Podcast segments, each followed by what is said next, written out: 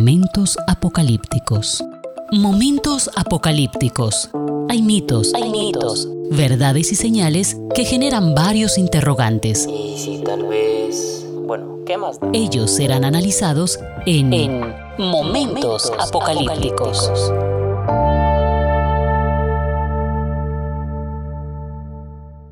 Hola, ¿qué tal? Sean todos bienvenidos a este podcast Momentos apocalípticos. Soy Javier Montoya, espero que usted me pueda acompañar en este estudio de la literatura apocalíptica y más eh, sobre los rasgos, las características que estamos observando de ella para poder tener un acercamiento a la idea de lo que el apóstol Juan quería expresar en este texto. Momentos apocalípticos. Estamos viendo que hay una estructura séptuple es decir, hay siete cartas, hay siete iglesias. Ahora, no quiere decir que existía solamente siete iglesias, no, existían más. Incluso Pablo las menciona unas cuantas en algunas de las epístolas.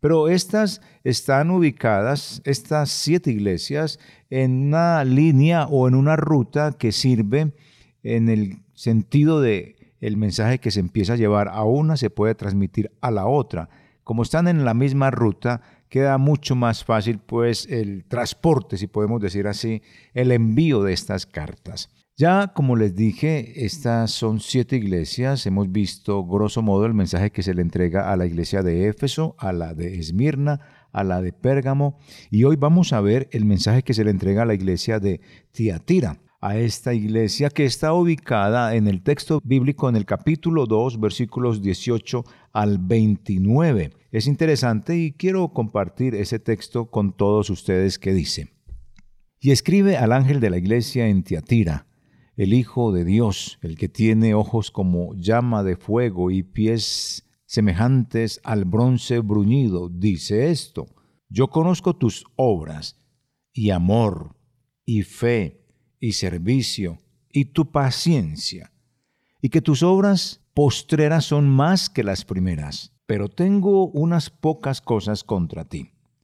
Que toleras a esa mujer Jezabel, que se dice profetiza, enseñe y seduzca a mis siervos a fornicar y a comer cosas sacrificadas a los ídolos. Y le he dado tiempo para que se arrepienta, pero no quiere arrepentirse de su fornicación.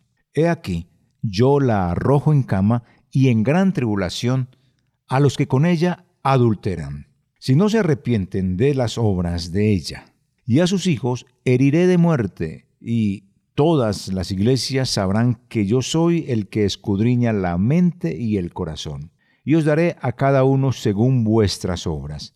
Pero a vosotros y a los demás que están en Tiatira, a cuantos no tienen esa doctrina y no han conocido lo que ellos llaman las profundidades de Satanás, yo os digo, no os impondré otra carga, pero lo que tenéis, retenedlo hasta que yo venga.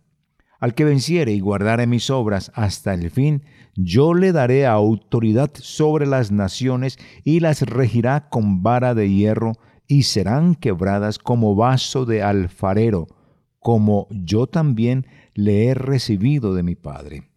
Y le daré la estrella de la mañana. El que tiene oído, oiga lo que el Espíritu dice a las iglesias. Momentos apocalípticos.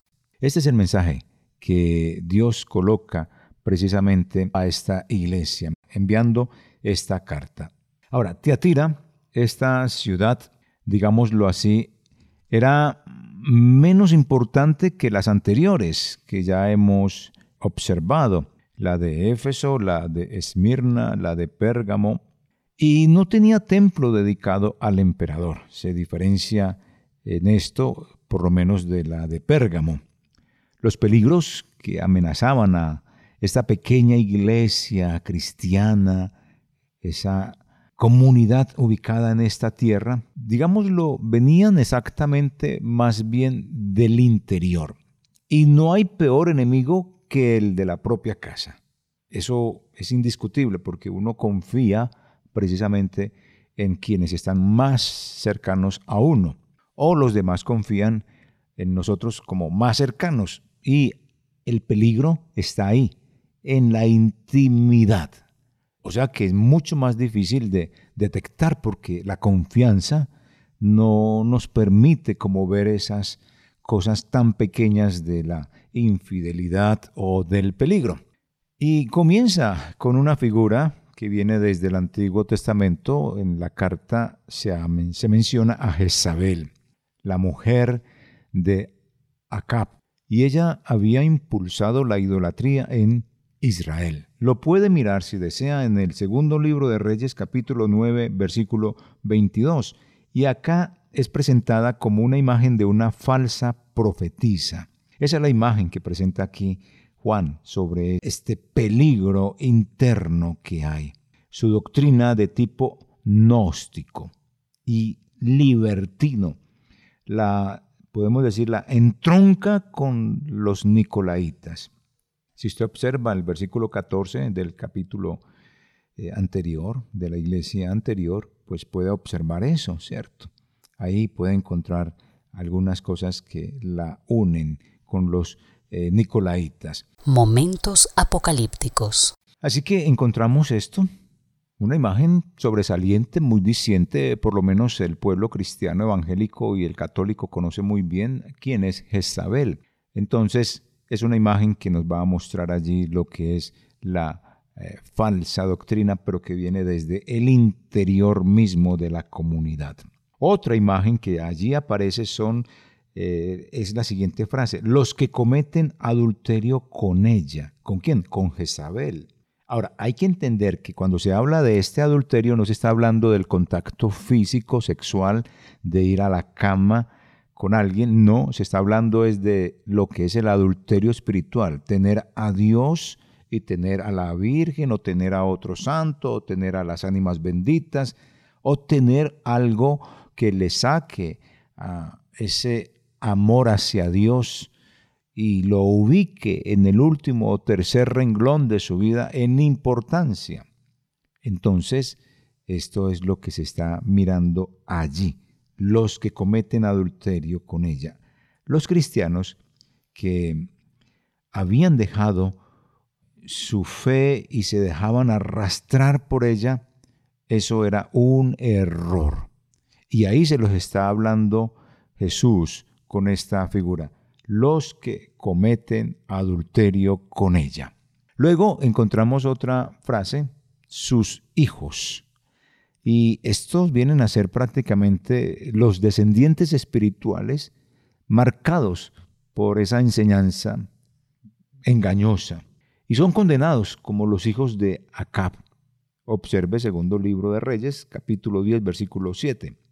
Indiscutiblemente una idea que en la iglesia se esté trabajando internamente, socavando la fe de los demás, pues va a ser un efecto en mucha gente de seguirlos, porque definitivamente lo que es herético tiene unos seguidores impresionantes, unos fomentadores que tienen una fuerza de liderazgo de tal manera que tienen una cantidad de gente que les siguen esas ideas heréticas. Lamentablemente eso es muy fuerte. Y vaya entonces que con la misma palabra de Dios se trate de desestabilizar o de acabar esas estructuras heréticas todo el tiempo que se puede llevar un líder religioso para acabar con eso. Cuando con una idea herética no fue sino sencillamente hablar y cautiva a todo el mundo y a gran parte de la gente y se van detrás de ese líder herético o empiezan a creer esas ideas falsas. Eso es lo que uno puede ver en la experiencia. La otra imagen o lo otro que dice acá es que el que sondea mentes y corazones muestra precisamente la figura de Cristo que reivindica una prerrogativa que en el Antiguo Testamento es propia precisamente de Dios. Él puede observar él es con esos ojos como, diríamos así, como los rayos X o todo ese escáner que le hacen al cuerpo humano para saber qué es lo que hay en el interior de los órganos. Así son los ojos del Señor Jesús para escanear la mente, para conocer las intenciones del corazón. Y le dice esto a la iglesia de Teatira.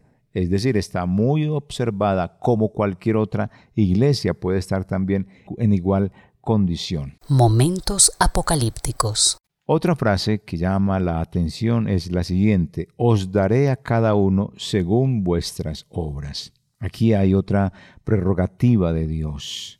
Y estas obras tienen que ver no con lo que yo pueda hacer para alcanzar la salvación, sino las obras de una persona salvada. Es decir, como todos los que hemos creído en el Señor Jesús y obedecemos su palabra, pues somos salvos, tenemos que hacer obras de salvación. A eso se refiere.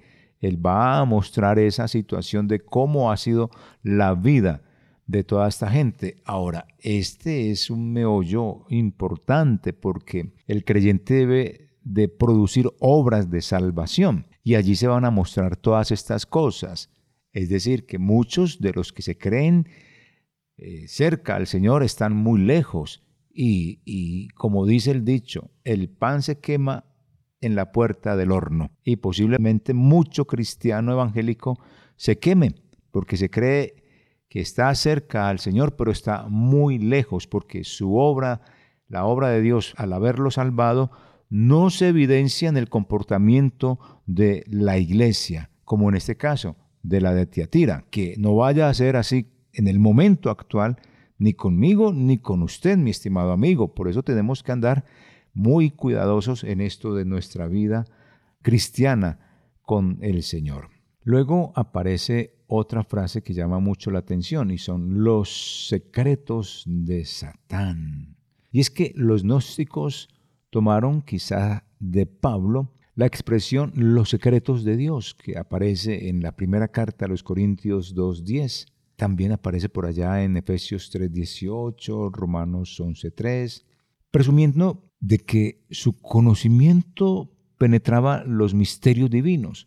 Esta expresión tiene tal vez una intención irónica en Juan. En vez de alcanzar a Dios, se hunden en las profundidades de Satanás. Juan es bastante irónico en esta frase, ¿cierto? Porque está hablando los secretos de Satanás. Es decir, vienen en una situación de herejía, vienen con unas prácticas auspiciadas por la idea de esa imagen como es la, la de Jezabel, que impulsa al adulterio espiritual. Entonces ahí es donde cala y conecta con esta frase los secretos de Satanás, sumergidos en esa herejía, en ese adulterio espiritual, lo único que van a hacer ustedes es tirarse más al fondo de su desgracia espiritual, porque no han querido obedecer a Dios. Es quizá eso lo que nos quiera presentar aquí Juan en este sentido. Momentos apocalípticos. Otra muy alentadora es la siguiente frase, ninguna otra carga.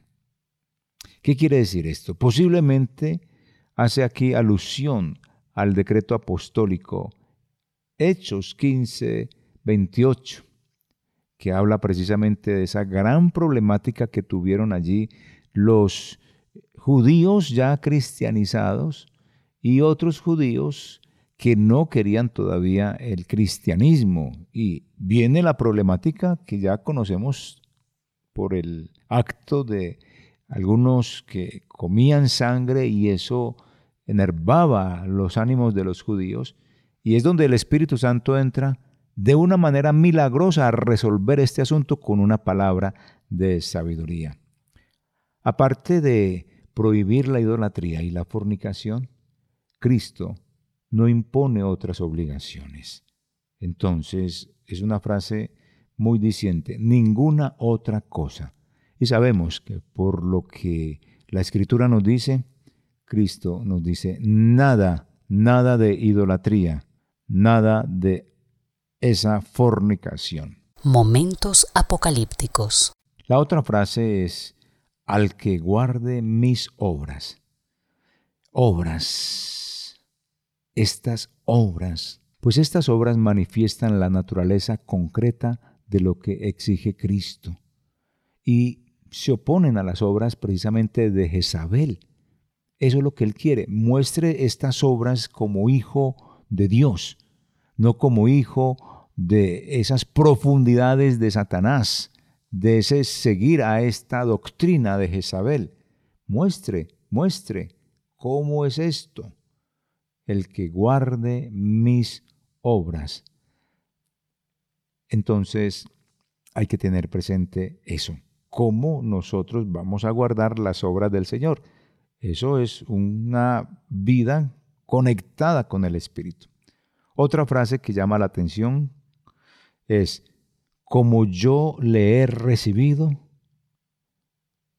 poder, como yo he recibido poder. Ahora, esta frase está pues relacionada con el Hijo único de Dios, ¿cierto? Y Él hará que sus hermanos participen de su poder sobre las naciones.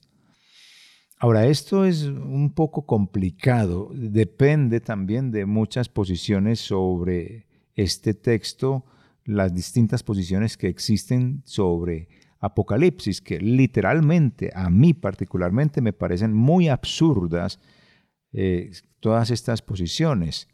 Y según la posición que haya, entonces tienen una mirada sobre, este, eh, sobre esta frase.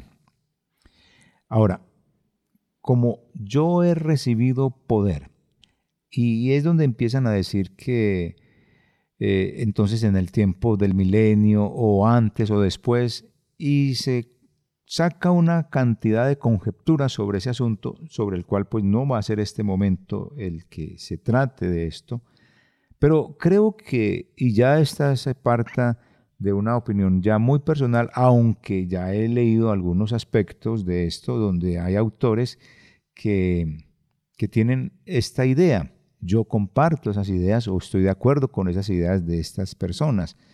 En términos generales es que, como yo he recibido poder, entonces es como decir que vamos a proclamar el Evangelio de Dios a las personas, a las instituciones, y desde ese punto de vista es que la iglesia ejerce su poder, no como si fuera una iglesia real en el sentido de sentada en un trono, ejerciendo desde allí con un cetro un poder.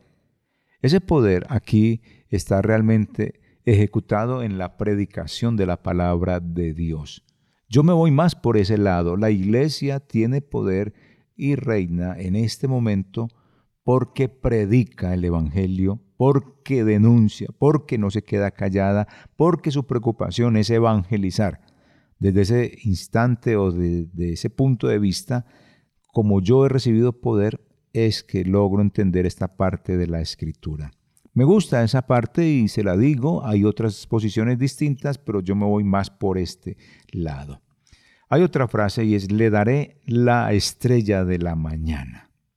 Es decir, el vencedor no solo tendrá parte en las prerrogativas de Cristo, sino que también recibirá al mismo Cristo. Esa figura de la estrella de la, de la, mañana está también en el Antiguo Testamento y aparece aquí en el Nuevo Testamento como mostrando esa figura de Jesús.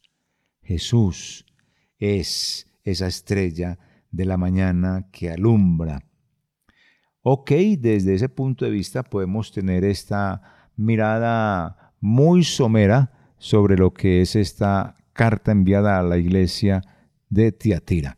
Ahora vamos a mirar lo que es el mensaje que llega a la iglesia de Sardis o de Sardes o Sardis, como se le dice también en algunas Biblias. Y este mensaje está precisamente en el capítulo 3, versículo 1 al 6. Dice, escribe al ángel de la iglesia en Sardis el que tiene los siete espíritus de Dios y las siete estrellas, dice esto, yo conozco tus obras, que tienes nombre de que vives y estás muerto. Sé vigilante y afirma las otras cosas que están por morir, porque no he hallado tus obras perfectas delante de Dios. Acuérdate pues de lo que has recibido y oído, y guárdalo, y arrepiéntete. Pues si no velas, vendré sobre ti como ladrón, y no sabrás a qué hora vendré sobre ti.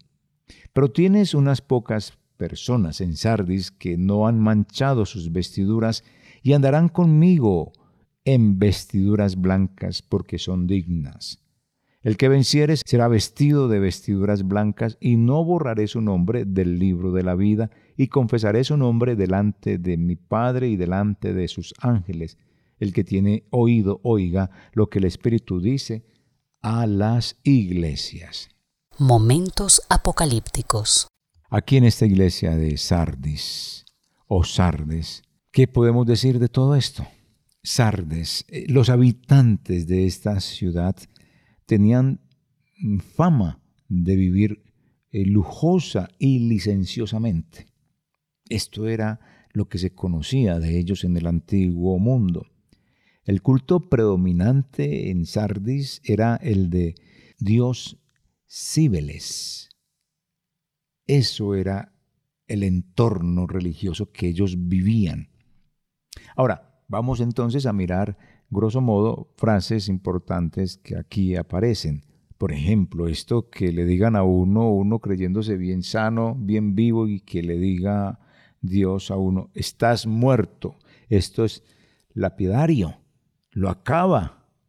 Eso es como cuando le llegan a decir a uno, eh, por ejemplo, que le digan a alguien de la belleza, o alguien se crea bello o bella, y le digan, como eres de feo, como eres de fea alguien que se crea inteligente o sea inteligente, le digan, pero bien bruto que usted es.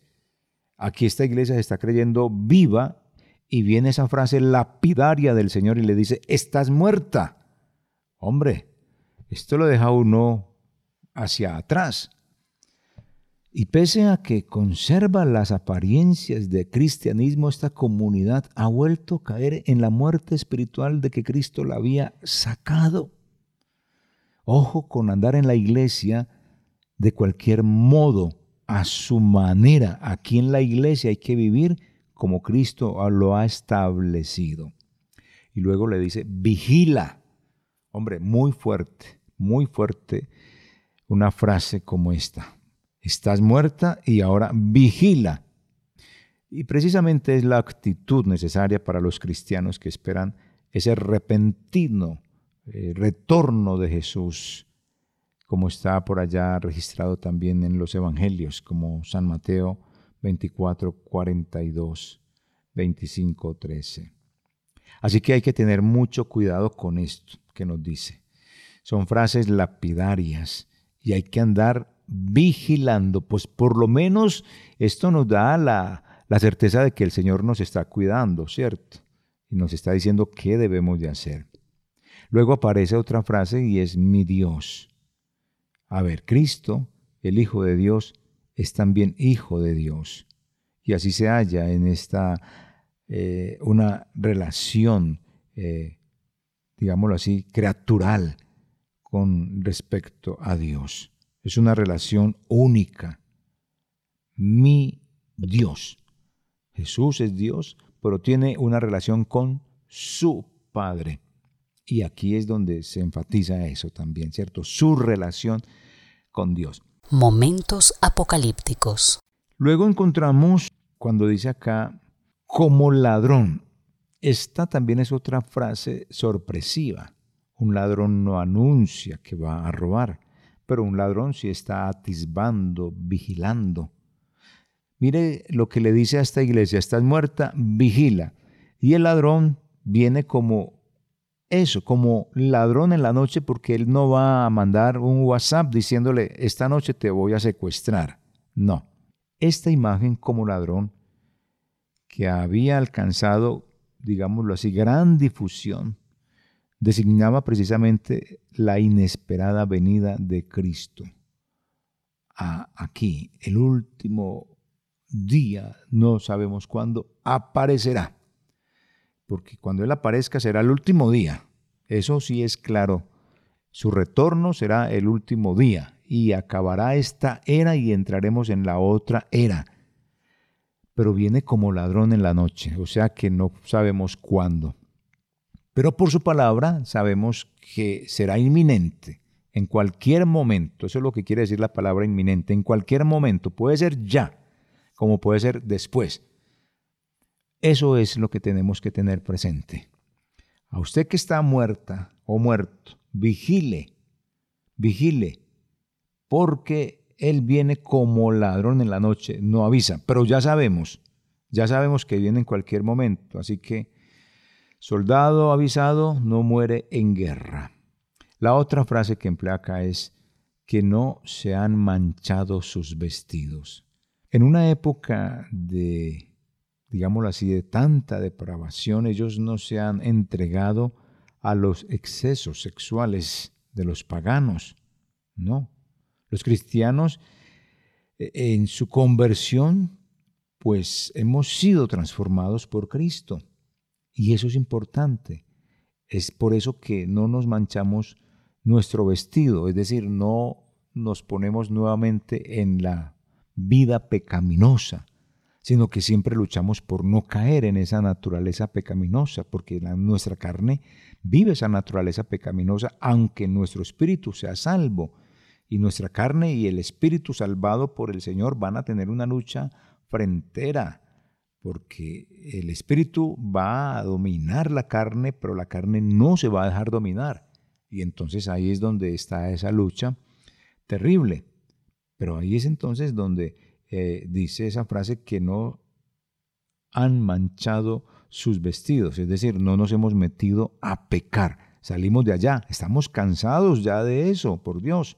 Así que eso nos quiere decir con esa frase, es decir, que vivimos en santidad. Momentos apocalípticos. Lo otro es vestiduras blancas. Esa frase también llama la atención como consecuencia de su vida victoriosa que llevaremos ante el Señor en la tierra y cuando estemos en su presencia.